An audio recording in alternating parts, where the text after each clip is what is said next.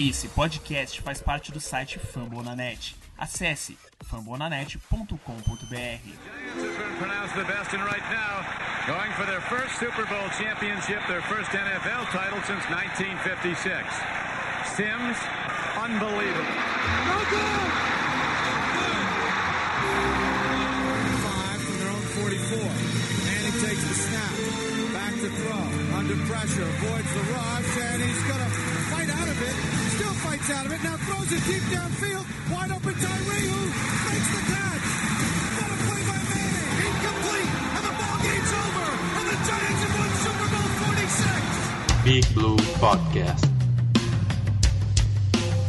We are the New York football. Gladiator football. The globe knows who we are. Super Bowl superstars. Fala galera do Giants Nation, Daniel aqui de novo para mais um podcast. Dessa vez a gente tem algumas coisas para falar, né? Primeiro é sobre o jogo do Bears, é, uma derrota por 17 a 13 para o Bears em Chicago e é, infelizmente a lesão do Saquon Barkley, a contratação do Davontae Freeman e depois a gente vai fazer um previewzinho do, do jogo contra o 49ers no próximo domingo no MetLife Stadium, em Nova York, é, com um convidado especial. Como está sendo nas últimas semanas, a gente criou meio que esse modelo aqui para vocês. Então, vamos lá. York Giants.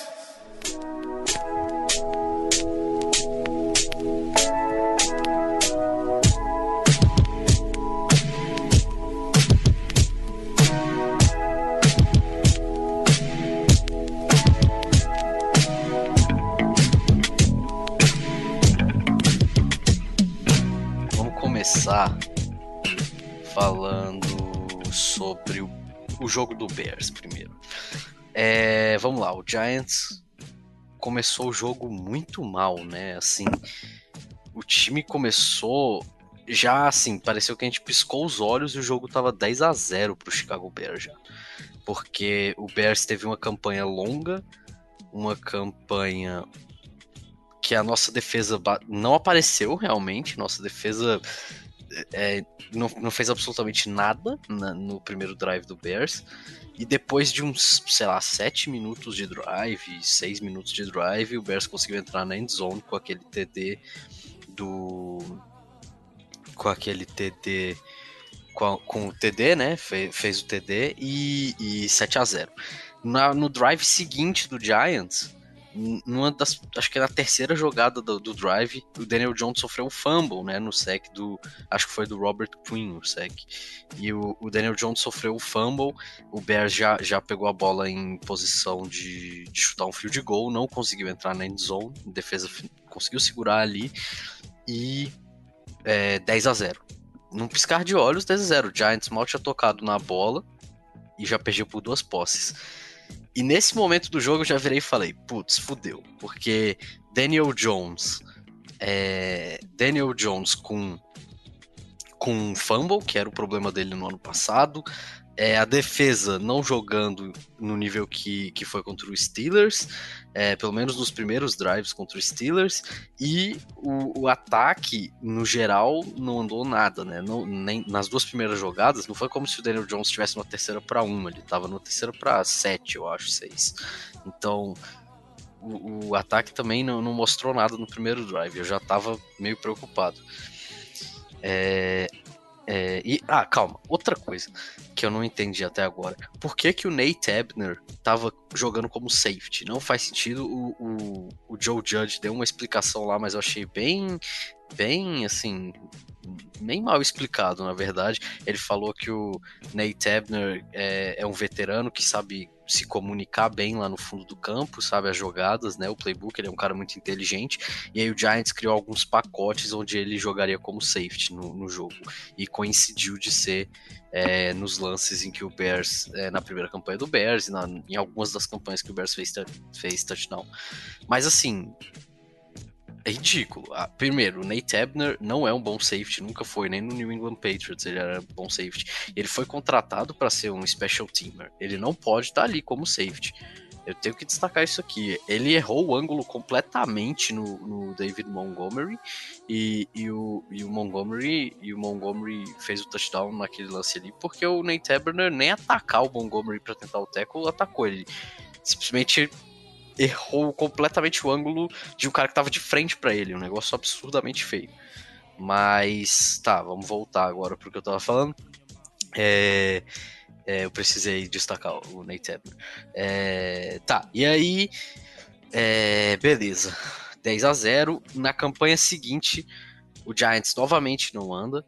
É, o ataque do Jason Garrett muito limitado até agora. Eu não sei se é por culpa da, é, da falta de treino, de química entre os jogadores por culpa do, do, da pandemia, né? A, a, demora um tempinho para você implementar um sistema de ataque novo. Então eu não sei se é por isso ou porque o Jason Garrett é só ruim mesmo.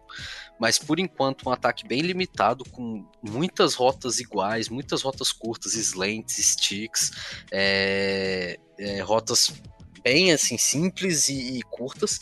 É, e muito pouca criatividade, assim, no jogo, tanto no jogo aéreo quanto no jogo terrestre. No aéreo, não, não tem, novamente, igual no jogo do Steelers, a gente não viu nenhum motion, a gente não viu nenhum play action, a gente não viu nenhum, nenhum, nenhum grupo de personnel muito diferente, é, assim, no, bem assim, estilo Shermer, é um ataque que não mostrou muita coisa até agora, não, não à toa é o pior da NFL, né? Tá ranqueado como o pior da NFL. É, não, não tá mostrando nenhuma criatividade o Jason Garrett. E aí, nesse drive, o Saquon machuca, que a gente vai falar já já. E aí pareceu que abalou o time de vez, né? E assim, o, pelo menos o primeiro tempo inteiro o time não conseguiu mais fazer nada. É, o Saquon Barkley finalmente tinha conseguido alguma coisa no jogo corrido, porque no jogo contra o Steelers foram seis jardas, né? No jogo corrido. E aí na primeira jogada, na primeira corrida dele no jogo, ele conseguiu menos uma. E aí você virou e falou, putz, é a mesma coisa do jogo passado, vai ser uma merda isso. E aí nas três jogadas seguintes de corrida com o Saquon Barkley, ele conseguiu 29 jardas em três corridas. E a gente começou a falar, putz, agora vai, agora vai, agora vai. E aí na, na última ele machuca, que a gente vai falar já já da, da lesão dele. E aí o, o, time do Giants desabou, né? Já faltava criatividade. Ser o seu melhor jogador de ataque ainda complicou bastante. O Giants teve que recorrer ao Dion Lewis, porque o Wayne Gallman não estava ativo para o jogo, então o Dion Lewis recebeu todos os snaps. E o Dion Lewis não é um cara confiável para correr ali com a bola. Ele, primeiro que ele já tá velho, segundo que ele sempre foi uma arma muito mais no jogo aéreo do que corrido. E aí limitou muito o ataque do Giants, que já estava ruim, só, só piorou. E aí, na, na, o Bears, assim, não fez muita coisa o Bears no jogo, na verdade. O Bears não jogou bem, mas fez o que deu para ganhar do Giants, que não precisa ser muito, né? E aí, no último drive, eu acho, do primeiro quarto, do primeiro tempo, quer dizer, no, no segundo quarto, é um drive longo do, do Chicago Bears. E e aí o Mitch Trubisky tem 7 segundos no pocket. É impressionante. Eu, eu falei antes da temporada começar. É, o pass rush do Giants é inexistente e era uma preocupação minha para a temporada. Eu falei isso. Eu falei isso diversas vezes. O pass rush do Giants vai ser um problema. E tá sendo, tá se mostrando um problema. Contra o Pittsburgh Steelers, foi em alguns momentos um problema, mas até que a gente conseguiu pressionar de vez em quando, não, não foi completamente um problema. Contra o Bears, não foi um problema. O Mitch Trubisky teve muito tempo no pocket. O Marcus Golden não tá jogando absolutamente nada. Inclusive, se o Giants conseguisse trocar ele, sei lá, para um Seattle Seahawks da vida, que tá precisando muito de pass rushers, e, e é um time que é, que é concorrente ao Super Bowl, é, eu, eu aceitava trocar na hora, porque o Marcus Golden não tá jogando absolutamente nada. É, eu não sei se é por falta de vontade, por culpa do que o Giants fez com ele nessa intertemporada. Eu não sei se é, se é só porque ano passado foi um ano atípico, mas ele não tá jogando nada. Ou Shane Zimines já, tipo assim, não tá jogando bem quando entra e tá entrando muito pouco. Ele teve só 19% dos snaps, é, dos snaps em Edge essa, essa semana, muito pouco para o que a gente esperava. Eu achei que ele ia ser titular.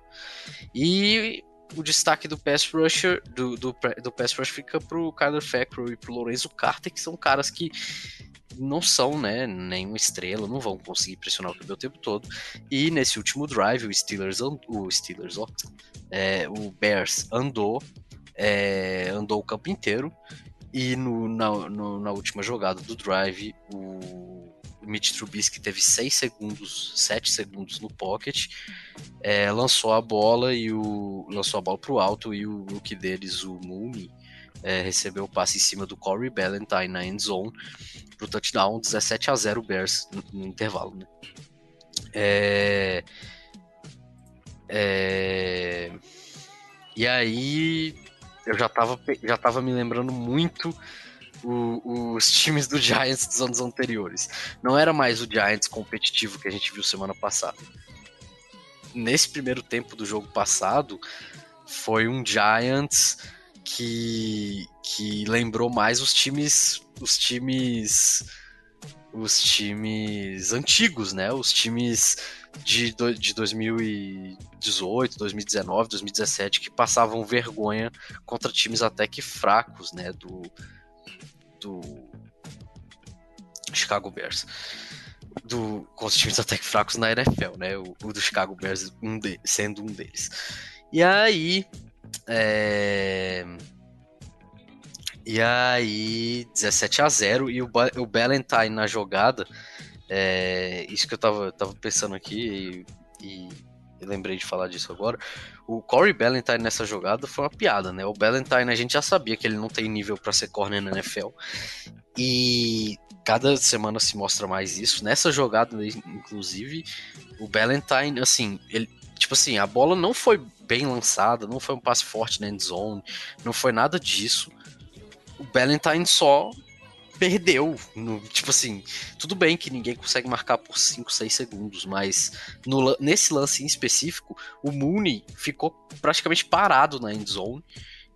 E, o Ballantyne nem pulou, nem nada disso, nem, nem atacou a bola, nem nada. Assim. Ele literalmente viu o Mooney receber o passe. Foi literalmente uma marcação. Foi horroroso. O, foi horrorosa a marcação do Ballantyne na jogada. E assim, a gente já sabia que cornerback 2 ia ser um, um problema. É... E vai continuar sendo, né, aparentemente. Porque o, o Isaac Adon não tá jogando absolutamente nada. Era para ele ter cedido um TD nesse jogo também, mas o Anthony Miller, wide receiver do Chicago Bears, dropou o passe, o passe do, do Mitch Trubisky e, e, não, e o Bears teve que ir pro field goal. Mas tanto o Yadon quanto o, o o Corey Ballantyne não estão jogando absolutamente nada. E, mano, os times vão saber aproveitar essa deficiência do Giants. Não tem jeito, entendeu? Tipo assim, não vai ter jeito. O 49ers, por exemplo, que a gente enfrenta na semana que vem, tem um dos melhores gênios ofensivos da NFL. Não ele é óbvio que ele vai atacar o Corey Ballantyne, atacar o Isaac Edon e atacar é, o, o, o, grupo de linebackers do Giants é, em coverage, que, são, que não são bons em coverage, tanto o Martinez quanto o Davante Downs. Então, assim, o Giants tem que tomar muito cuidado com isso, porque não, assim, a gente não vai ganhar, tipo assim, não tem como o Corey Ballantyne ser um cornerback titular na NFL, sinceramente. Não tem como, e o Yadon muito menos. Então, assim, é, a gente tem que tomar cuidado, muito cuidado nesse desse lado do, no lado do campo que esses caras tiverem, né? Ao contrário do, do, do James Bradbury, que eu tenho que destacar aqui, que se eu tiver que destacar uma coisa positiva do jogo é o James Bradbury. Foi. Acho que a única coisa positiva que eu consigo destacar do jogo é o Bradbury. E, e a, sei lá, a luta do Giants para tentar voltar ao, ao jogo, mas não teve nem talento necessário para isso. E aí, beleza, intervalo, com machucado e tal, e o Giants voltou melhor pro, pro segundo tempo de jogo. É, o Giants conseguiu um field goal, 17 a 3. Aí o Mitch Trubisky foi interceptado e o Giants conseguiu o, o touchdown, 17 a 10. E aí a gente falou, putz, estamos a uma, a uma posse desse jogo inacreditável. A gente tá a uma posse, né? Porque o Bears estava jogando. O Bears jogou muito mais que a gente no primeiro tempo. Não teve nem graça, para falar a verdade. É, 17 a 10. E aí o Mitch Trubisky interceptado de novo. É, pelo James Bradbury. O James Bradbury, inclusive, fundamental nas duas interceptações, conseguiu uma delas e na outra ele que desviou o passe que ficou no ar e o Julian Love interceptou. É, e aí, é, 17 a 10. E aí o Giants foi, bateu um field goal, 17 a 13 é, graças a uma falta, inclusive, não pode acontecer de jeito nenhum. A gente tá numa. Acho que a gente tava numa terceira para uma quarta para um, e a gente ia arriscar essa quarta para um, e aí foi. E aí a gente sofreu um false start e virou uma quarta para seis, e a gente teve que bater o field goal. E aí foi pra, pra, virou 17 a 13 o jogo. Só que assim, nessa parte do jogo, foi meio. A, a, defesa. Eu não entendi o que aconteceu. Foi muito.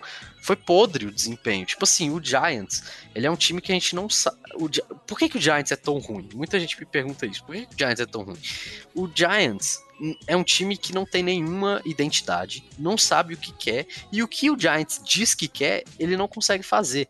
Eu até ouvi um podcast hoje que, que falaram exatamente isso. O, o, o Giants, ah, primeiro, é, o Giants não tem uma identidade porque o Giants não faz nada bem. Né? Tipo assim, não tem uma coisa que você vira e fala, putz, o Giants é, é um time que vai fazer isso. Ou, ou, então que os outros times tenham medo disso. Não, não tem isso no, no nosso time, né? Não, não existe no Giants. E por isso a falta de identidade.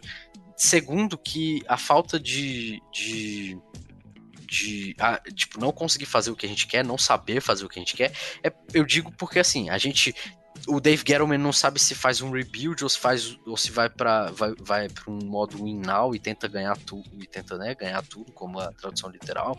É, o Giants não sabe se passa a bola ou se corre a bola. O Giants não sabe se é, é, se monta uma defesa pela secundária ou pela linha defensiva para parar a corrida. O Giants fica confuso nisso. E aí o que, que a gente escuta? É, há anos a gente escuta isso do Dave Gettleman e dos técnicos. Há anos a gente escuta que o Giants vai ser um time que vai parar a corrida e correr com a bola. Correr com a bola e parar a corrida. E aí, nesse último, nesse drive do Bears, que, tipo assim, a gente escuta há anos que o Giants vai parar a corrida, e aí nesse drive do Bears, 17 a 13, faltando, sei lá, 3 minutos, 4 minutos de jogo, onde todo mundo sabia que o Bears ia correr com a bola, todo mundo sabia que o, que o Bears ia correr com a bola. É, e aí o Giants, teoricamente, era um time que, que tá aí para parar a corrida, que nem a gente tava falando, não consegue parar a corrida, e o Bears consegue correr para tipo, sei lá, 56 jardas. O Bears consegue correr para 56 jardas em, em, sei lá, 5 tentativas, 4 tentativas, quase 10, 11 jardas por tentativa. É é, e o Bears avança o campo inteiro correndo com a bola. O, gasta um tempão no relógio, é, vai pro 2 minute warning e aí chuta e aí acaba chutando um punch, se eu não me engano. E, e aí o Giants tem a posse de bola é, para acabar o jogo. Só que aí já falta muito pouco tempo, porque o Giants não tem mais timeouts. O, o Joe Judge gastou os timeouts antes do 2 minute warning. O Giants é, o Giants não, não vai poder correr com a bola, obviamente, porque, porque não tem tempo para isso. E e fica muito o, o jogo acaba ficando tipo monótono no sentido de que o Giants só tem uma saída, que é passar a bola para um time que está sem o Sterling Shepard, que também machucou. É, um time que não, não, não, não tinha o Evan Engram é, tipo, no jogo, digamos assim, é, ainda participando muito do jogo. O Golden Tate não fez absolutamente nada, inclusive é outro que se receber proposta pode trocar, porque, pelo amor de Deus. E o Darius Layton, que também não foi bem nesse jogo. Então acabou ficando muito difícil para o Giants ganhar, ainda mais contra a defesa do Bears. É, e tudo isso porque o Giants não conseguiu parar a óbvia corrida do, do Bears em um time que tem cinco jogadores com mais de 300 toneladas, uns, uns é, sei lá, 25 defensive tackles, e não consegue parar a corrida, que é o que a gente se, se dispõe a fazer. E isso me revoltou muito na hora do jogo. E aí o Giants pega a bola, até consegue avançar, né? De, de check down em check down, a gente foi avançando. É, foi avançando, foi avançando, foi avançando contra a defesa do Bears. Conseguiu chegar na, na red zone do Bears, precisando de um TD para ganhar, faltando uns 10 segundos, uns 8 segundos, não sei. O Daniel Jones escapa do pocket, lança a bola é, e passe incompleto. O passe incompleto tem até uma, uma flanela, né, uma falta na jogada, mas eles dão pass interference do ataque e o jogo acaba e o Bears ganha 17 a 13. Mas assim, esse fim de jogo e esse placar, pelo menos para mim, não demonstra realmente o que foi o jogo. Porque para mim, o Bears dominou dominou o jogo. Essa é a verdade, assim. É, eu por mais que o placar e o fim de jogo mostre que a gente teve alguma chance de vitória, a gente conseguiu voltar para o jogo apesar de estar perdendo de 17 a 0 no intervalo, o que são coisas positivas. A maior parte do jogo o Bears dominou, entendeu? Assim, o primeiro tempo inteiro a gente não fez absolutamente nada, e no segundo tempo, quando precisou, o Bears conseguiu correr para 56, 60 jardas em cinco corridas, conseguiu atravessar o campo, gastar todo o relógio. E, e assim, um destaque que eu quero fazer aqui. O, Be o Mitch Trubisky, ele passou para 31 jardas e duas interceptações no segundo tempo. O segundo tempo inteiro, o Mitch Trubisky passou para 31 jardas e duas interceptações. E mesmo assim, o Giants perdeu o jogo. Então, assim, o Bears claramente estava só, só tentando gastar o relógio. O Bears já tinha até abdicado do, do plano de jogo, estava só gastando o relógio. E, e mesmo assim conseguiu a vitória. E. Bicho, isso me dá muita, muita raiva, muita tristeza. Eu só quero o dia do Dave Gettleman demitido logo, que vai ser o dia mais feliz da minha vida. É... E agora vamos falar das lesões, né? É... Que esse jogo teve algumas. É, além de, de tudo isso que eu falei, né, de todos esses destaques negativos que esse jogo teve, inclusive falando de destaques negativos, outra coisa que eu acabei de lembrar, Daniel Jones precisa jogar um pouquinho mais, né? Tipo assim, ele conseguiu fazer algumas jogadas boas, né? Aquela que ele quase foi sacado, que ele estava caindo no chão, conseguiu um passe numa terceira descida para o Dion Lewis é, para o first down. É, ele conseguiu levar o Giants na campanha até é, a red zone, apesar de não ter conseguido ganhar o jogo, ele fez um, um, ali um bom drive, teve alguns lances, mas o Daniel Jones não pode lançar aquela interceptação e não pode sofrer aquele fumble. Aquele fumble, é, eu vou vou botar um pouquinho menos de culpa nele, porque o pass rush, o pass rush do Bears chegou muito rápido no Daniel Jones e ele, ele ia lançar a bola rápido ali. Ele, ele só tomou a porrada na mão e a bola caiu, mas, mas ele como a gente fala, ele tem que ter aquele reloginho na cabeça. Então eu não posso isentar ele completamente de culpa. Agora, a interceptação, igual aquela interceptação que ele lançou contra o, contra o Steelers, não pode acontecer. É, por mais que o Evan Engram escorregou na rota, mas por mais que o Evan Engram não tivesse escorregado, a marcação estava muito boa e provavelmente o Daniel Jones seria interceptado mesmo que o, que, mesmo que o Evan Engram estivesse em pé. O passe foi é, foi relativamente fraco para um passe no meio de campo naquele, naquela área. O passe foi muito, muito para frente de onde o Evan Engram estava. É, e, e o, o, jogador do Bears estava na frente do Evan Engram. Então, assim, não, assim, Daniel Jones só não deve ter visto mesmo, mas ele não pode lançar aquela interceptação ali. Foi um passe displicente que não pode acontecer.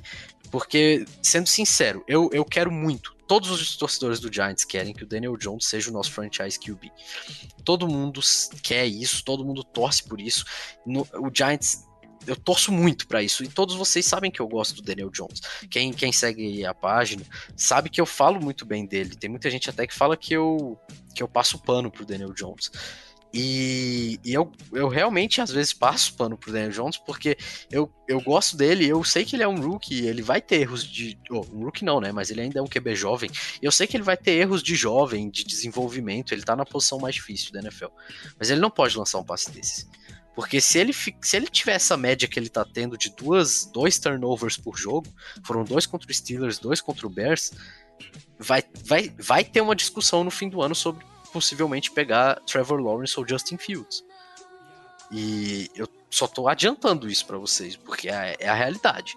Se o Daniel Jones continuar nesse, nesse ritmo de turnovers, nessas tendo essas câimbras mentais, por mais que ele ainda demonstre alguma coisa, se o Daniel Jones não, não melhorar nesse quesito e o Giants ganhar, digamos, dois, três jogos, que é pro que caminha essa temporada, sendo realista, se eu for otimista, caminha para quatro vitórias, cinco vitórias no máximo, é, vai ser muito difícil de passar um, um, talento desse tamanho na posição de QB com seu QB ainda em questionamento. Então, Daniel Jones não pode lançar, lançar um passe desse. É, ele tem que aprender com esses erros e melhorar para os próximos jogos. Né? Vamos ver como é que vai ser agora contra o 49ers, que está bastante desfalcado. E, e, depois também, né, no, no restante, Rams e, e os jogos em sequência. E, bom, acho que sobre o jogo do Bears é isso. E falar um pouco das lesões agora, que nesse jogo teve muitas, né? Agora vamos, vamos falar das lesões mesmo.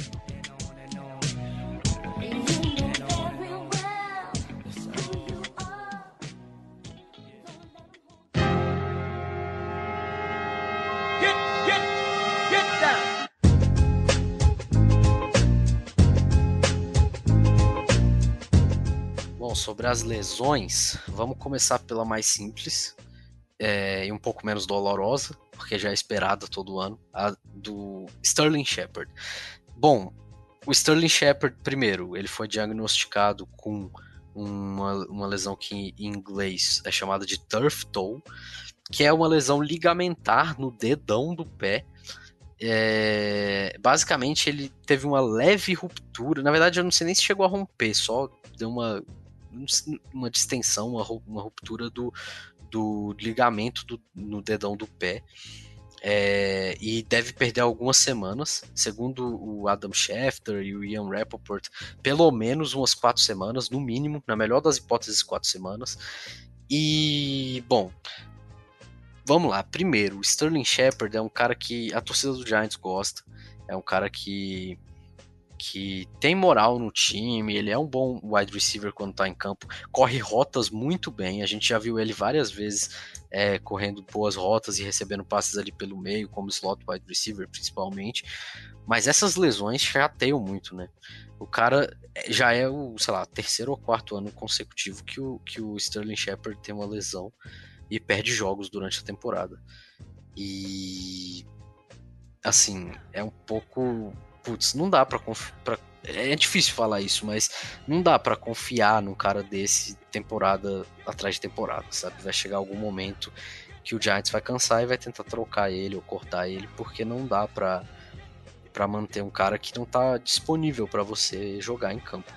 É, a lesão do Sterling Shepard, ela é ela é importante, porque ele é um cara que é titular no nosso time, ele é talvez o nosso recebedor mais confiável, é, mas é uma lesão um pouco menos é, menos, é, como é que eu digo, traumatizante para o time do que a que a gente vai falar depois, né? Porque, assim, apesar... O, bom, primeira coisa que eu acho que eu tenho que falar, o, o elenco de wide receivers do Giants tá bem escasso agora, porque sem o Sterling Shepard a gente tem quatro jogadores no elenco. Damian Ratley, que não tá jogando nada, que foi pego pelos waivers, do Browns. Ele veio do Browns, né, via waivers, mas não tá jogando absolutamente nada. Tem zero recepções, zero jardas, não tem nada ainda. CJ Board, que é um cara que se destacou no training camp, mas não tem nome nenhum na NFL, né? Um completamente unknown que, bom, em qualquer roster na NFL seria quarto, quinto wide receiver. Ele não é um cara confiável para ser titular em nenhum time. E aí, Golden Tate e Darius Slayton. A gente só tem esses quatro jogadores, quatro wide receivers no elenco no momento, sem Sterling Shepard, o que é um pouco preocupante. Mas eu disse que ela é um pouco menos do que a que a gente vai falar depois, porque o Sterling Shepard, ele ainda não era assim, ele era um cara muito importante no grupo, mas ele não era essencial no sentido de que o Golden Tate faz a mesma função que ele no time, né? Ele é um bom. O Golden Tate também faz essa função de slot wide receiver. O Golden Tate também faz é, boas rotas e tudo mais. Ele consegue jardas depois da, da, da, recepção. Basicamente a mesma função do Sterling Shepard. E, e além dele ainda tem o Darius Slayton, que para mim é o nosso melhor wide receiver. Teve um drop nesse jogo bem feio, mas ele continua sendo o nosso melhor wide receiver. E é o nosso outside wide receiver, né? Que é o cara que vai fazer as rotas mais em profundidade, vai, vai ser aquele wide receiver 1 que, que que joga contra o principal corner do outro time, e enfim. Então, assim, a gente ainda tem algum talento na posição para suprir a lesão do, do Sterling Shepard, que vai ficar fora aí mais, sei lá, umas de 4 a 6 semanas, eu diria. É, e agora vamos falar da, da principal, né, do Saquon Barkley. Bom, Saquon Barkley rompeu o tendão de Aquiles, é, rompeu, teve ruptura parcial do menisco e Além disso, ele também des deslocou, distendeu o MCL, né, que é o que é o colateral médio, o ligamento colateral médio. É, ele também teve uma pequena, uma pequena, tipo assim, não, acho que não chegou nem a ser ruptura do tendão, desse tendão médio aí, desse colateral médio aí, que quem for médico vai saber explicar melhor. É, bom, vamos lá. Primeiro, o Saquon Barkley era o nosso principal jogador, né? Ele é o nosso principal jogador. É uma perda imensa para o Giants. É um cara que vai, a perda dele vai mudar completamente a dinâmica do nosso ataque. A gente, primeiro, vai ter que passar mais a bola. Não tem como forçar algumas corridas contra box cheio, com oito, sete jogadores no box do, do, outro time, porque não tem mais um jogador com talento do Saquon Barkley para tentar quebrar um tackle e conseguir algumas jardas, não tem mais esse cara. Então vai ter que mudar algum, alguma parte do esquema tático do Giants é, para passar mais a bola. É, outra coisa, perde um líder no vestiário, né? O Saquon Barkley era um dos capitães do Giants. É, era um cara que era muito querido, tanto pela torcida quanto pelo, pelos, pelos outros jogadores. Então tem esse abalo no vestiário também. E, e para terminar, né, tira a atenção da defesa. Porque a gente tem que lembrar que os times adversários, quando enfrentavam o ataque do Giants, o game plan deles, o plano de jogo deles, era para parar o Saquon Barkley, era todo para parar o Saquon Barkley. O Saquon Barkley era quem chamava atenção, quem era o mismatch, quem era o, o foco do, do ataque do Giants, era o Saquon Barkley. Sem ele, as defesas adversárias vão poder se preparar é, para o Daniel Jones, vão poder é, forçar o Daniel Jones a passar a bola, vão poder sentar e esperar, digamos assim. Elas não têm mais para quem se preparar, elas não têm mais um foco, elas não têm, não têm mais aquele jogador estrela, aquele jogador aquele jogador essencial que as defesas adversárias vão olhar e falar: putz, eu tenho medo desse cara, vou ter que me preparar para ele. As defesas adversárias não vão ter mais medo do Giants correr com a bola, entendeu? as defesas adversárias não vão ter mais medo de um screen para 70 jardas. Não, não, tem mais isso no elenco do Giants. Isso vai fazer uma falta muito absurda, muito absurda mesmo. Vocês vão ver porque as defesas, a defesa da NFL não é brincadeira. Os, os defensive coordinators estão cada vez melhores, tem jogadores cada vez melhores, e a gente sabe que a velocidade do jogo na NFL é maior. Então vai ser muito difícil de suprir a falta do Saquon Barkley. É muito complicado, mas assim, eu não queria bater nessa tecla. Eu juro que eu não queria bater em cavalo morto, mas é o risco que se tem ao pegar um running back na pick 2 de um draft, né? Foi por isso que a gente falou tanto pelo menos a gente lá da página, criticou tanto a escolha. É por isso que até hoje eu falo e ainda acho que foi a escolha errada. O Giants, o Giants ter pego um running back na, na pick 2 do draft foi burro. Porque, assim, o Giants não tinha linha ofensiva para jogo corrido. O Giants não tinha um time completo para jogo corrido, para draftar um running back nessa posição. E o, o Giants não tinha o, o, o não tinha o talento necessário, né, para rodear, para rodear o para rodear esse running back. Então, assim, é, é, diferente do, do, sei lá, do, do Kansas City Chiefs ter pego o Clyde Edwards Helaire na pick 32 no primeiro round. Primeiro, porque é a pick 32 do primeiro round, não é a pick 2. Segundo, porque o Kansas City Chiefs tem o time pronto. Tinha acabado de sair de um Super Bowl. Então, pegar um running back é, é possível para eles. Pro Giants não era pro Giants nunca foi. O, o Giants ter pego um running back sem uma linha ofensiva, sem, uma, sem nem nada ao redor dele, foi burro, sempre foi. A, a, gente fala isso, muita gente fica chateada, já pararam de seguir a gente, já brigaram com a gente por causa disso, mas é, essa é a verdade. Eu não sei se você tá com raiva de mim agora por estar tá falando isso, mas é a verdade. É, o Saquon Barkley nunca deixou de ser um baita jogador. A gente sempre soube que ele era um baita jogador, a gente sempre soube que ele, que ele era um monstro e que ele ia ser o melhor jogador do Giants assim que ele pisasse em Nova York. Mas isso não faz da pique a escolha certa. Não faz. A, a, a, não faz, simplesmente não faz. O running back é uma posição que é, é muito fácil de repor na NFL. Muito fácil. E pegar um running back na pick 2 não, não vale a pena. Nunca vale para nenhum time. Muito menos para o Giants na situação que estava. Mas enfim, eu não quero bater em cavalo morto, já, já passou. E agora é torcer pro, pro Saquon Barkley se recuperar, né? Todos os nossos. Nossa, todo mundo rezando por ele aí. Vamos ver se ele é, se ele melhora e volta ao nível que ele, que ele sempre jogou. Eu acredito que sim. Até por ele ser o Saquon Barkley. É, mas vamos ver a recuperação dele, todo mundo torcendo por, por ele, né? Afinal de contas, ele é um jogador do Giants.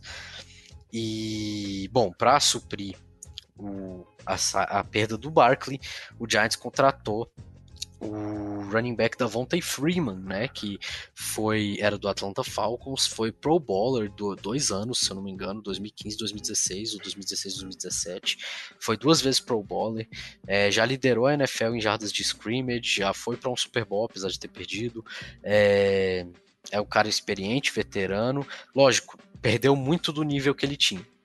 Ele não é mais o mesmo Davonte Freeman que a gente tá falando agora. O Davonte Freeman não é mais aquele cara que vai correr mil jardas, ele não é mais aquele cara que vai liderar a NFL em scrimmage, ele não é mais um cara que vai chamar a atenção das defesas. Inclusive o Davonte Freeman ano passado teve o foi um dos piores running backs da NFL em, em, sentido de jardas por carregada e jardas esperadas por carregada. É, ele teve, acho que apenas três jardas por carregada, e se você pegar as jardas que ele que ele que ele que eram esperadas, né, um stat de jardas esperadas por carregada, foram apenas 1.18.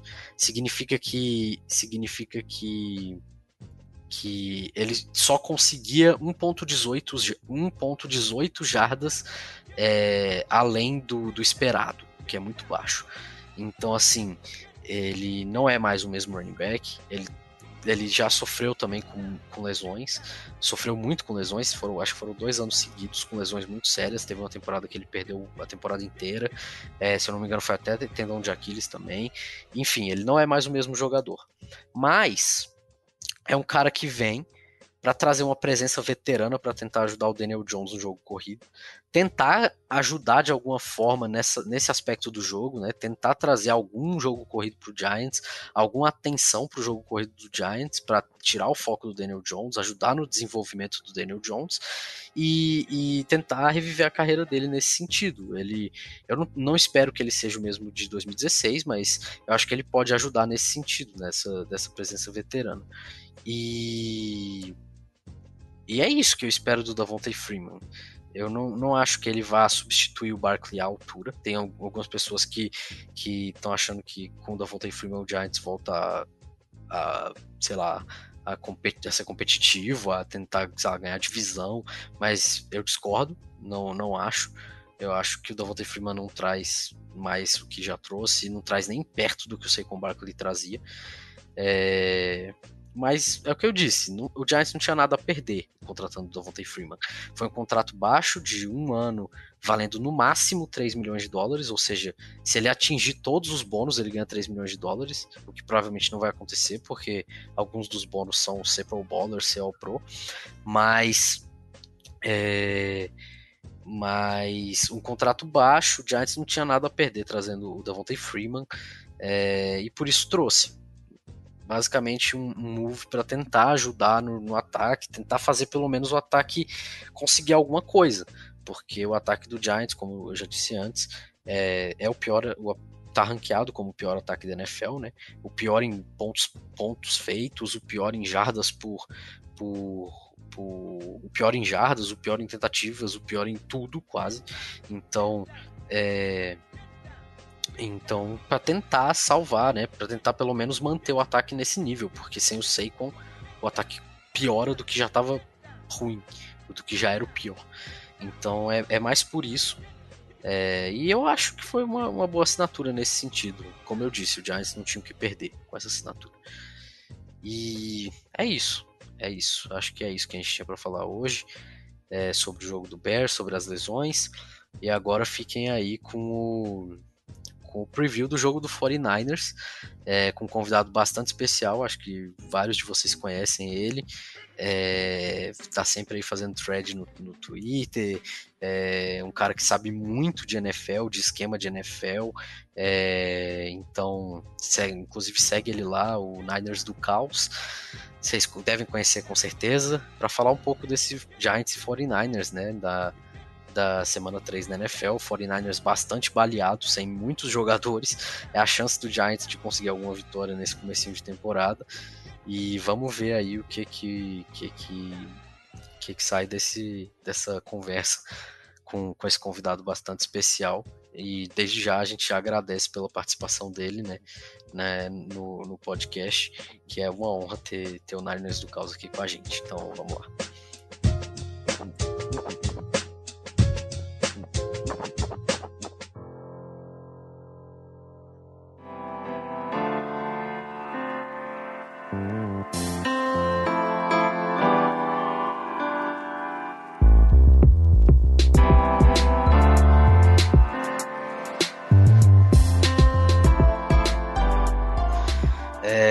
Aqui para falar do jogo de domingo que vem é, no MetLife Stadium. Vamos, vamos falar de Giants e 49ers com um convidado bastante especial que eu acho que a galera já conhece, uma celebridade do Twitter aí. É nosso querido Niners do Caos, é, o, Fili o Luiz Felipe lá do Niners do Caos. E aí, tudo bom? E aí, cara, beleza? Prazerzão estar aqui, falar um pouquinho de futebol americano. Pra falar do Giants eu não conheço muito ainda não, então pode sair algumas pérolas, mas já, já vai me desculpando de antemão. Bom, o Matt Pert você conhece, né? Ah, esse eu conheço, esse aí eu gosto. é, não, o Giants tá. Pior que ele tá quase virando já, porque ele foi melhor nos treinos e.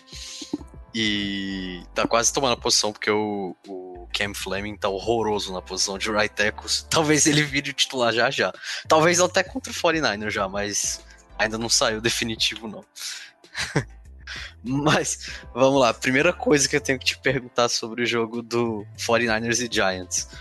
As lesões do 49ers, porque eu acho que vai ser um fator decisivo para esse, decisivo esse jogo, né? Então, primeiro, quem joga, quem não joga e qual jogador você acha que vai fazer mais falta pro, pro 49ers? É o, o Raheem Mostert, né? Que a gente sabe que o, o Kyle Shanahan tem um dos melhores esquemas de corrida da NFL é, e ele estava indo muito bem. É o George Kittle, que talvez seja o melhor jogador do 49ers. É o Jimmy Garoppolo por CQB, é o Nick Bolsa, que, que ano passado, que na verdade até esse ano podia concorrer até a Defensive Player of the Year. Então, fala um pouco quem joga, quem não joga e quem vai fazer mais falta. É, a lista aí tá grande, viu? É, os dois running backs, os dois primeiros running backs já, já estão de fora. O Mostert e o Coleman não vão jogar. O time garoto é dúvida. O Shanahan falou que não descarta, mas eu tenho minhas dúvidas se vão colocar ele em campo. O Bosa, óbvio, também vai ser uma puta um puta desfalque.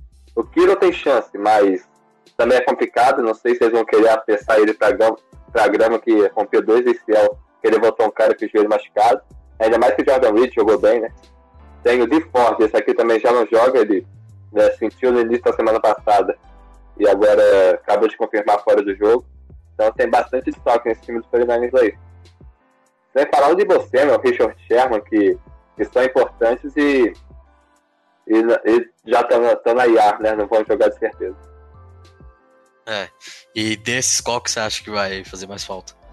Eu acho que o quarterback com certeza faria muita falta, não porque o Nick Moore seja tão ruim, mas porque o nível dos dois é bem diferente. E o Nick Bosa, né? Em 2018, o 49 sem time garoto e Nick Bosa terminou em dois, terminou com 2-14, né? Perdeu quase tudo e terminou na segunda pick do draft. E esse ano a gente já não tem o DeForest Buckner. Então, é, com menos desses dois, é, é, o mesmo time que terminou na penúltima posição da NFL e com menos subtra com mais subtrações. sem o Sherman, sem, sem o Buckner, é, vai ser complicado. É, o. Vale lembrar que em 2017, né, que eu acho que foi o ano que o 49ers ficou na pick 2 e, e pegou o bolso em 2018, foi em 2018. Enfim, no ano que o 49ers teve a, é, na, no ano que o 49ers teve a pick 2, o Giants jogou contra o 49ers ganha, no Monday Night Football e ganhou do 49ers com o Nick Mullins. Ele, ele era o QB da, daquele jogo, inclusive quase perdeu, mas acabou ganhando o jogo é, num, num drive final, num touchdown do Sterling Shepard. E o time que vai jogar contra o Giants, pelo menos a expectativa é que seja um time bem parecido com aquele, né? O que dá muita esperança para a torcida do Giants, porque o Giants é um time que tá muito mal e, e se não pegar um time fraco, perde. E, o, e assim, a gente tá num nível tão grande que o 49ers vai jogar com tantos reservas e mesmo assim a gente, a, a gente tá assim, quase que sem esperança de ganhar o jogo. Mas você falou um pouco do, do DeForest Buckner e eu queria tocar num assunto importante, porque o, o DeForest Buckner saiu, né? Que foi pro Colts, um, uma perda imensa. É, mas o, o 49ers trouxe o Javon Kinlaw, que tá jogando muito bem, né? É, ele começou. Do que a gente esperava ele, esse posse que estava tendo no training camp, ele começou bem acima do que a gente imaginava. É, tá longe de ser o que o Boza fez, mas ele vai conseguindo contribuir bastante. Ainda mais que agora que a gente perdeu dois DLs, perdeu o, o Boza e o Solomon Thomas, que também machucou. O Thomas estava vindo sem titular. Ele vai ter um papel importante nesse no resto da temporada. Ele ainda tem, dos dois jogos que eu vi, ele caiu com a no chão umas duas a três vezes. É, no jogo corrido ele ainda está sendo mais movido do que eu gostaria, mas está evoluindo, está melhor do que a gente imaginava. A gente, é, e, o Ezequiel, e, o, e o 49ers contratou o Ezequiel Ansa também. É, esse daí a, a gente é o, aquele risco baixo e recompensa quase tão baixa quanto. É, ele não jogou nada no Seahawks, ele veio bem em 2016, mas a partir daí não jogou mais, né? A esperança é que o, a, a, a saída do Busa não pese tanto assim, mas eu não tenho tanta esperança de manter o nível. É. É, mas é. já não sai tanto.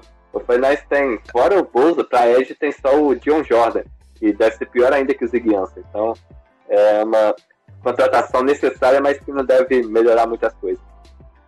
É, porque eu falei do Ezekiel Ansa exatamente por isso, porque 49ers depois do Nick Bolsa e do D Ford também, que os dois tão, não jogam, né? É, não tem quase ninguém.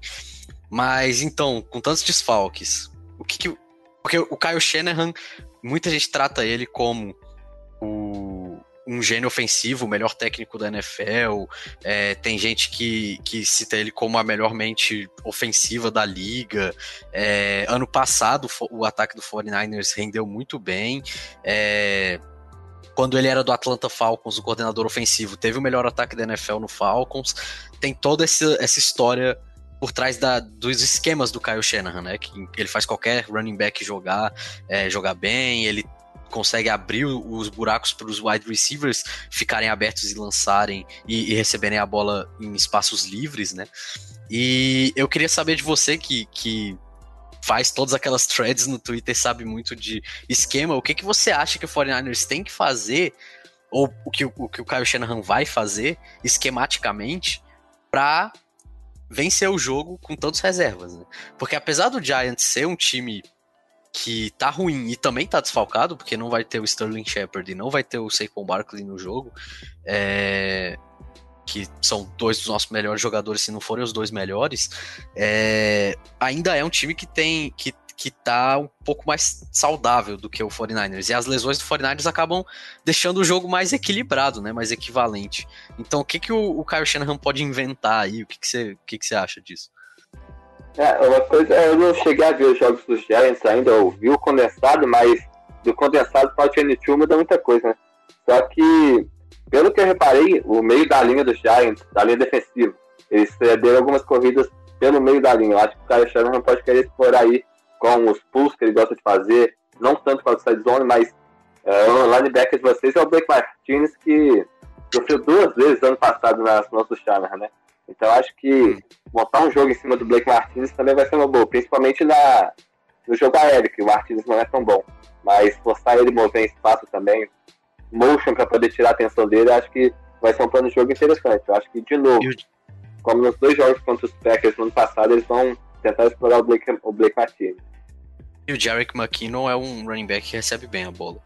É, ele recebe bem a bola fora do backfield, mas eu não gosto dele tanto correndo por dentro da linha. Aí eu acho que talvez o, o Jeff Wilson, é um cara que teve uma, duas carregadas no último jogo, mas talvez ele possa ser o cara que vá não carregar o piano, mas ter essa tarefa de amolecer a defesa, bater por dentro, porque ele é mais físico, né? Aham. É, e o, o. Tem um maluco, eu não vou lembrar agora quem é, eu acho que ele é wide receiver, que ele jogou alguns snaps como running back ano passado, que até recebeu um, um, um touchdown, foi até contra o Packers, um touchdown da vitória, eu não lembro agora o nome dele. Deixa eu ver aqui, 49ers. Deixa eu ver se eu, se eu descubro o nome dele aqui. Porque é um cara que eu tava. Eu, eu não, também não vou dizer que eu vi todos os jogos 49ers, não vi quase nenhum. Na verdade, eu vi só um condensado. Na verdade, eu não vi nem todo o condensado, eu vi uma parte do condensado do primeiro jogo contra o Cardinals. Mas eu, eu lembro um pouco do elenco e eu lembro que tem um cara que. Que, se eu não me engano, pode. Que eu acho que pode ser. Que pode jogar ali como running back e, e ter uma. Uma sei lá, uma função importante no jogo, já que todos os running backs estão machucados. Deixa eu ver aqui. O cara, o cara que recebeu o touchdown da vitória foi o Jeff Wilson, que eu falei agora, foi contra os Cardinals, né? Recebeu no final do jogo. Contra, contra, os Packers, os dois jogos foram, foram fáceis. A gente só não teve touchdown da vitória porque a diferença é muito grande. Ah, não, sim, é. Então, ou é o Jeff Wilson ou é o Trent Taylor, que eu tava pensando é, mesmo. É, o Trent Taylor não jogou ano passado, né? Pode ser o Debo é, então, com certeza, então com certeza é o Jeff Wilson que eu tava pensando mesmo. É. Bom, de qualquer forma, e, você acha que o 49ers pode usar de, de muitos screens ou alguma coisa do tipo assim? É, o Kyle Shanahan é muito bom desenhando screens. Eu acho que tá bem emparelhado com a, com a maestria dele a desenhando screens. É, só que os, cara que os caras que eles gostam, que o Shanahan gosta de dar bola, não estão no time, né? Que é o Debo Samuel e o Josh Kittle, talvez não seja. Aí eu não sei se. Nos dois primeiros jogos não teve tanto, não sei se ele vai manter essa ideia. Mas hum. pode ser. É que eu, eu, ainda não vi o jogo dos Giants, então não sei mais ou menos como eles, eles atacam. Aham. Aham. E o, o. Mas o Brandon Ayuk vai jogar. É, ele já jogou no jogo passado, ele teve uma ou duas recepções, eu acho. É, tá evoluindo, tá melhorando. Mas pode ser um problema aí pro, pra defesa, se ele pegar o ritmo. Tá. É. Tá, e agora falando só um pouquinho sobre a defesa do 49ers, que de, depois de tantas lesões pode ser que seja o. É, não vou dizer que é o ponto forte do 49ers, culpa do Kyle Shanahan, mas o ponto que tem talvez os melhores jogadores ainda, é, apesar da saída do Nick Bolsa também. O, o, eu tenho duas perguntas sobre a, sobre a defesa do 49ers. Primeiro, é, que você já respondeu um pouco a pressão no, no Daniel Jones, porque a gente sabe que a linha ofensiva do Giants é muito ah, tá penando nesse começo. O Andrew Thomas até tá jogando um pouquinho bem, o Kevin Zeitler de, de right guard até tá dando algum, alguma coisa ali, mas o resto da, da linha tá muito mal. E o 49ers tem o Eric Armstead, né, que, que pagou uma grana nele agora na, na off-season e que ano passado, se eu não me engano, teve 10 sacks. Ele, o 49ers tem ele para tentar pressionar o QB, tem o Javon Kinlaw, que eu já falei de rookie, mas a gente falou dos edges da, que o 49ers basicamente não tem. Vai ter o Ezekiel Ansa, que vai estar tá ainda aprendendo playbook e também não não apresenta muita coisa na NFL há muito tempo. E do outro lado, eu nem lembro o nome que você falou do quem era. Então, como você acha que o 49ers pode é, ou então como que o 49ers tem feito, fez contra o, no jogo passado contra o Jets depois da saída do, do Nick Bolsa, depois da lesão dele, para é, para pressionar o QB. Eles mandaram mais blitz de safety, blitz dos linebackers, é, acabaram indo mais para para jogadas com 7, 8 defensive backs e, e, pressionando dois, três malucos na linha defensiva, como que o 49ers vai usar para pressionar o Daniel Jones, você acha? Eu acho que isso aí vai ser uma tendência até para a temporada toda. A temporada toda. 49ers vai ter que mandar mais blitz porque não tem quem mais para pressionar. No final desse jogo contra os Jets, a, a ponta da linha estava o Kerry Hyder de um lado e do outro lado estava variando com o Arik Armstead e com teve os Street, não estava uma formação tão boa. Eu acho que quem entra no lugar do Bosa vai ser o, o Kelly Ryder mesmo.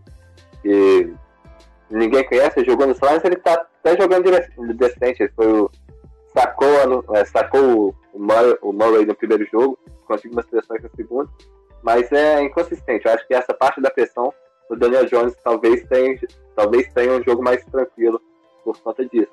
Ainda mais que a cobertura dos 49ers estão mudando e estão deixando muito espaço na parte curta do campo. Então, para jogar um passe mais rápido, um passe para fora do campo, é, tá, conseguindo, tá ficando fácil de queimar todas as blitz que o 49ers manda, então fica complicado. Tá. E os linebackers, a gente, o, o, Green, o Greenlaw eu acho que tá machucado, né? Ele não, não sei se ele joga. É, o Greenlaw ele machucou, mas voltou pro jogo. Ele não, não é nem, dúvida, ah. não é nem dúvida mais. Ah, então, então a dupla de linebackers deve ser a titular com, com o Fred Warner, que para mim é um dos, um dos melhores linebackers da NFL, para muita gente, na verdade. E, e assim, o Giants perdeu o melhor jogador do ataque, né, que era o Saquon Barkley, e o segundo melhor jogador do ataque, teoricamente, é o Evan Engram, o nosso tight end. É... É, e assim, apesar dele não ter ido bem no primeiro jogo contra o Pittsburgh Steelers, ele deu uma melhorada nesse segundo jogo agora contra o Bears. Ele foi, até, posso dizer até que crucial no último drive da, do, do, do, jogo, principalmente. No começo ele não apareceu tanto. É, e aí, eu acho que o Giants vai tentar, até pela lesão do Sterling Shepard também, não só do Saquon Barkley, o Giants vai tentar usar mais, cada vez mais o Evan Engram, né? Vai, vai tentar usar o mismatch que ele é. Só que eu queria saber se você concorda comigo que ele não é tão mismatch assim contra, contra os linebackers do 49ers, porque eu, não sei como que eles, inclusive eu ia te perguntar isso também, se eles marcam bem Tyrants, os linebackers do 49ers, porque eu sei que eles são muito rápidos, mas eu não sei como que é que são eles, como que eles jogam marcando, se eles são bons ou não. E e como que eles vão, como que pode ser que o quem marca mais Tyrants, como que o 49ers marca Tyrants, porque eu acho que vai ser uma das batalhas mais importantes do jogo se o Giants quiser ganhar, ou, ou se o 49ers quiser ganhar também, porque vai precisar parar o Evan Ingram de algum jeito. Isso, o Fred Warner, ele cobre bem pra caramba, mas ele fica mais no meio do campo, né, tanto cobertura individual. Acho que vai acabar sobrando pro Tart, já, já com a Tart, que é o strong safety, que deve ter uma, uma função maior para marcar o Evan Engram. Eu não tenho certeza, às vezes seria ligar para fora da, do backfield, eh, fora do backfield não. A linha mais afastada do box pode colocar alguém lá nele, mas eu acho que vai ser um problema mesmo, ainda mais que o 49 está errando muito tackle, e o Engram nesse jogo contra o Bears capitalizou bastante depois da recepção, né? Recebi e corri com ele. Eu acho uhum. que e o, o... talvez seja uma batalha bem, bem importante. O Con Alexander no começou bem, jogou mal os dois jogos, então pode ser complicado. E o Jaquiski Tart marca bem? Ele é. Sim, o tá. 49ers tem problema com o Tyrande? Nem tanto. O, os Carlos fazem nos Tyrande, né? Eu acho que a única recepção que os Carlos teve com o Tyrande, ele estava alinhado de wideout. E com os Jets, o, o Erdon ele teve umas recepções até, mas eu acho que muito por conta da, da mobilidade dele. Eu acho que Talvez o jogo contra os Jets possa ser um parâmetro, mas os Jets não é parâmetro para nada, né? Então, tal, dá para ter, uma, dá ter uma base, mas eu acho que sofrer com o Tarente é meio forte demais. Porque a cobertura, os três linebackers do 49ers são de razoável para cima cobrindo. Tá. É, então, basicamente. Ah, mais uma pergunta que me veio na cabeça agora, a última, antes da, da gente finalizar. É porque do mesmo jeito que o Giants está com algumas lesões no grupo de wide receivers e não tem um, um grupo tão bom assim, o 49ers tem alguns problemas na secundária, né? Tem, o Richard Sherman, a gente falou do, uh, da lesão dele. É, o, pelo que eu saiba, o Verrett também tá lesionado. Não sei se ele volta já para esse jogo ou não. E quem vem depois? Quem, quem são os outros corners? Quem pode parar o Darius Layton, digamos assim? O cornerback titular do 49 agora é o Akel Terspoon e o Emmanuel Mosley, né? É, são os dois titulares. E o Jason Verrett está machucado, mas deve voltar agora. Só que eu acho que não vai ser titular. O Slayton, eu sinceramente não sei onde ele alinha tanto, mas se ele alinhar no outside. É, é no outside. Se for no outside, então vai ser um matchup com esses dois cornerbacks, porque eles não acompanham a receiver. Um marca o lado maior do campo, outro marca o lado curto do campo. Então eles ficam variando assim. Vai ser um matchup entre os dois. Mas os dois são bem fracos é, em marcação mano a mano. E o Witherspoon é pior ainda tendo que atacar a bola. Então acho que vai, vai ser um, né, uma tarefa difícil para o 49 é, o Shepard de fora facilita bastante, porque pra, eu gosto bastante dele. Mas ainda assim, o Golden Tate e o Slayton pode, pode dar trabalho ainda. O Chris Hogan dos Jets, que não é nada demais, é, deu bastante trabalho, então acho que pode ser alguma coisa por aí. Ainda mais que parece que acharam uma zona fraca na defesa do 49 então ah, os passes para fora dos números acabam estão entrando com mais facilidade do que devia. Eu acho que esses aí os wide receivers podem dar algum trabalho.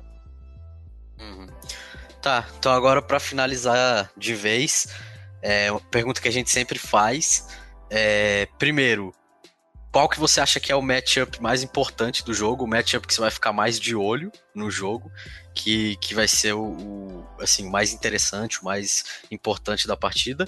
E por fim, sua previsão. Quem ganha, o placar, qual, qual o seu palpite?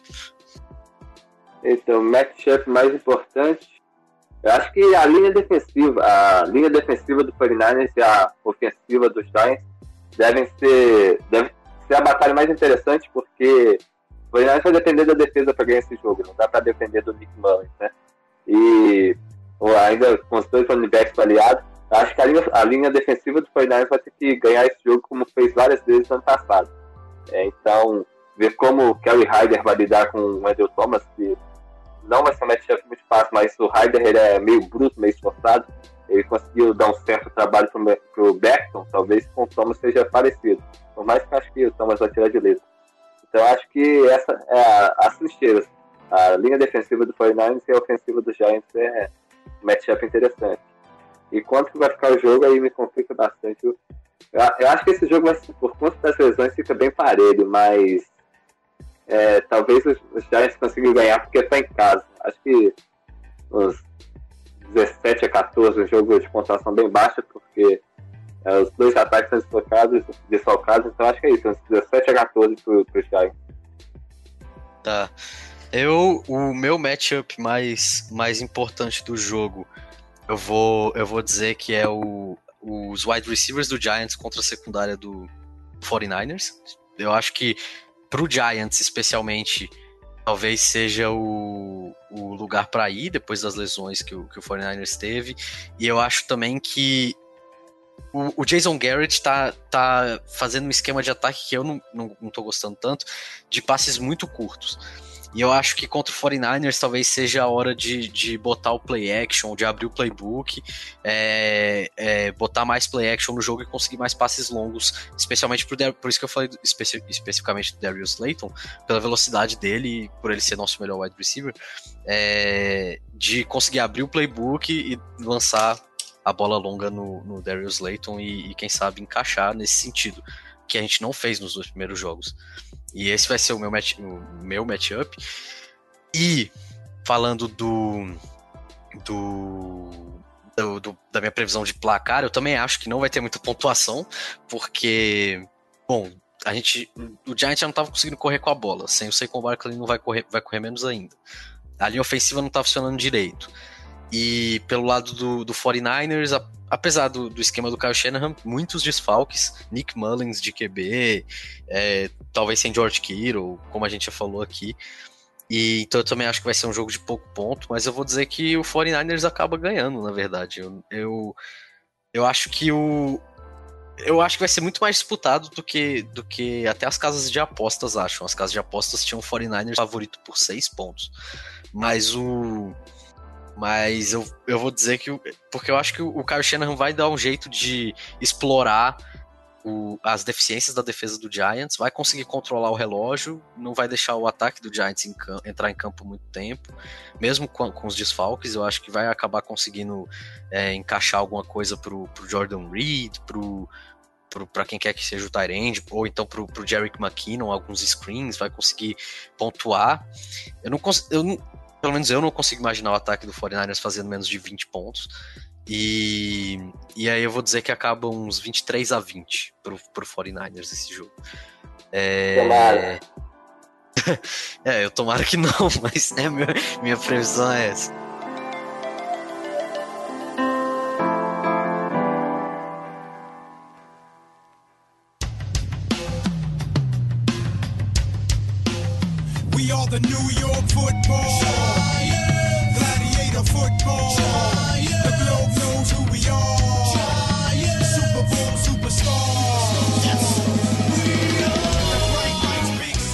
Isso, agora é só se despedir.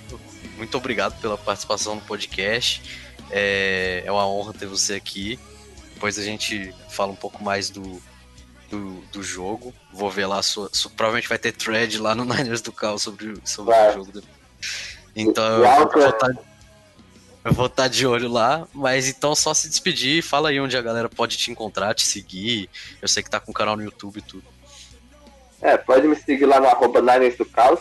É, como eu sempre falo, obviamente eu falo muito do 49ers, mas essa temporada eu tô querendo falar um pouco mais de NFL em geral. Essa semana até deve sair alguma coisa no canal do YouTube a respeito de, de todos os times. A gente vai, eu e meu irmão, a gente vai tentar analisar uma jogada de cada time da NFC essa semana. Então, é, segue no, no YouTube também. É, acho que é 49ers do Caos no YouTube. E é isso. Na época do draft a gente vai falar bastante de draft, da universidade deixar. E é isso, arroba na mesa do caos e foi na do caos no YouTube. Então é isso. Valeu, galera. E valeu, Luiz, pela participação. Valeu, muito obrigado pelo convite.